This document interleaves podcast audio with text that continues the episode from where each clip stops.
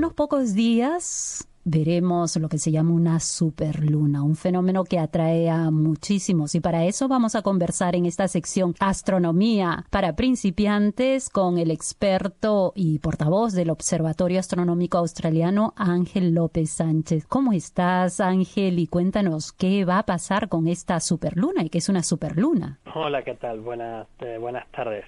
Bueno, lo de no es solamente una superluna, es mucho más y va a estar en todos los medios de comunicación seguro el próximo miércoles 31 de enero, porque la noche del miércoles 31 de enero al 1 de febrero, desde Australia en particular, se va a poder seguir una superluna roja azul. ¿Y por qué esos dos colores? Pues por varias circunstancias que, que coinciden a la vez. Bueno, todo, todo esto hay que decir, lo primero que quiero dejar claro es que estos nombres, la mayoría de estos nombres, no tienen sentido astronómico ninguno. Ese es el efecto visual en todo caso, ¿no?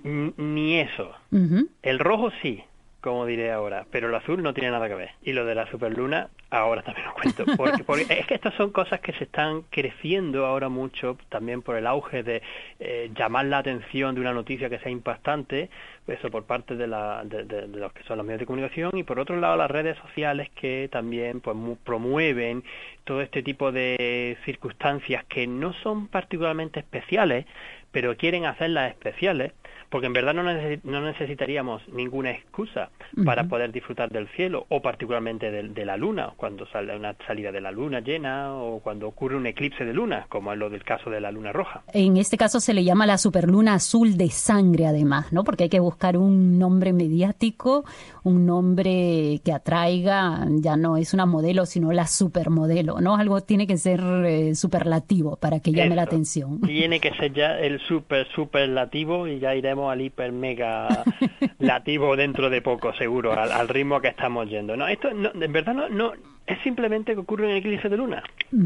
Ya está, es un eclipse de luna bastante bonito, bastante peculiar, que se va a poder observar, como digo, la noche del 1, del 31 al 1 y de, 31 de, de enero al 1 de febrero y más bien a medianoche para la hora de Sydney, la hora local de Sydney, eh, y de, la costa este de, Australia, por supuesto, em, se podrá ver en cualquier parte del mundo en que en ese momento sea de noche, que más o menos corresponde entre Europa del Este y un poco ya tirando más para Asia y para Oriente Próximo, todo eso hacia el este, pasando por eh, el oeste asiático, Australia Pacífico y un poquito del norte de Norteamérica, de Norteamérica. ¿Cuáles son las características entonces de este eclipse? Porque eclipses hemos visto en diversas oportunidades. En esta oportunidad eh, es mucho más visible desde esta parte del planeta. Me refiero a la costa este de Australia o, Australia.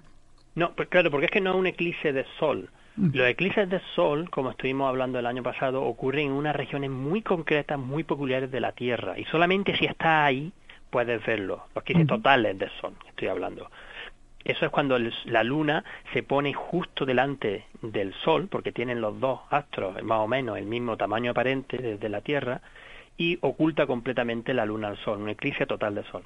Pero esto es un eclipse total de luna. Lo que ocurre es que la luna se mete justo detrás de la sombra de la Tierra.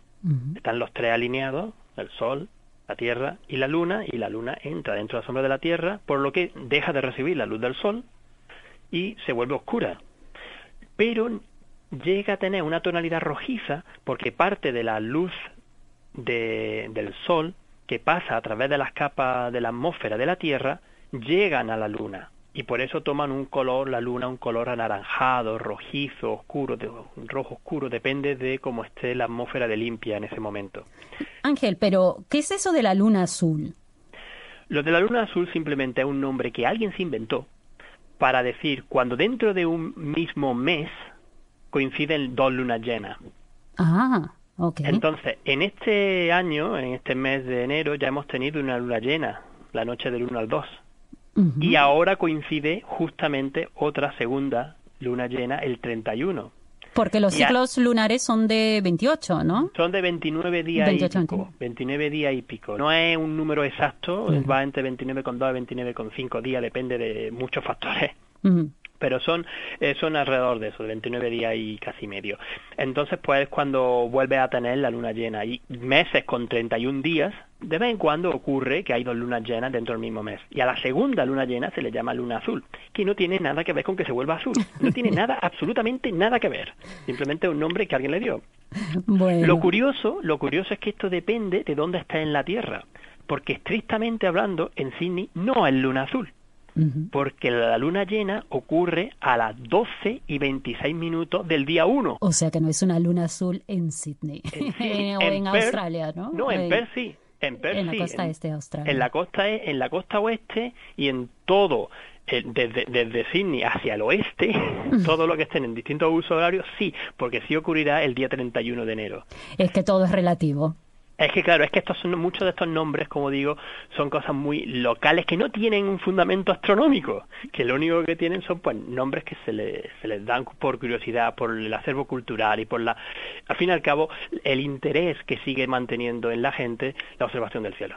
Y se ven probablemente con un poco más de nitidez las texturas de la luna o imaginamos que vemos las texturas. Eh, no necesariamente, lo que sí es verdad, y es lo que quiero insistir, que en este eclipse se puede ver en cualquier punto de la Tierra en el que puedas ver la luna en el momento en el que pasa. Por eso es en, en casi mitad de la Tierra puedes ver directamente este eclipse. Y es bastante peculiar y bastante interesante pues porque se va a poder ver y seguir durante un par de horas cómo la Luna se mete dentro de la sombra de la Tierra, por lo que se va comiendo, aparece como un bocadito a la Luna, que es la sombra de la Tierra proyectándose en la Luna, y eso nos da lugar a ver pues cómo se mueve eh, efectivamente nuestro satélite alrededor de la Tierra que es una cosa que muchas veces quizás no llama tanto la atención verlo tan rápido.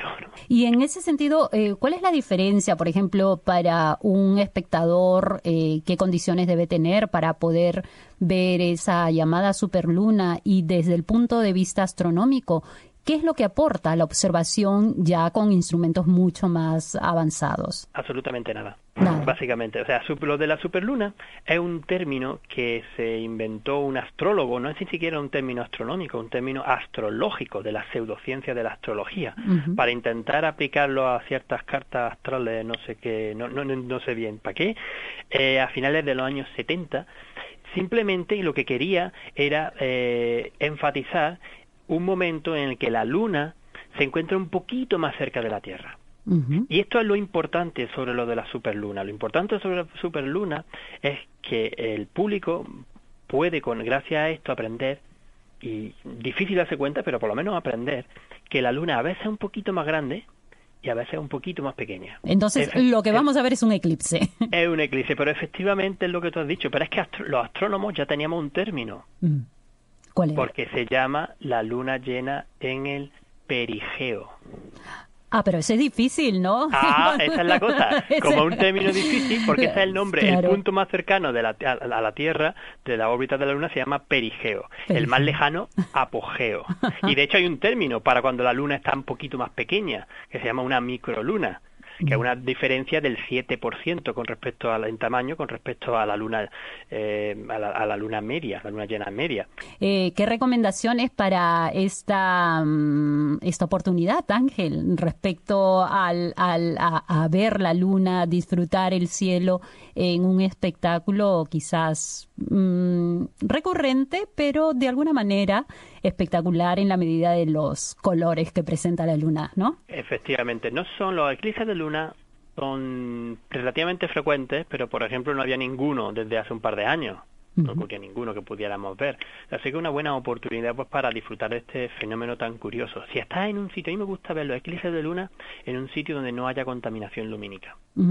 Porque así ves no solamente el eclipse, cómo se vuelve la, la luna roja, sino cómo empiezan a aparecer todas las estrellas que antes estaban perdidas por la luz tan intensa que refleja la luna cuando está en luna llena.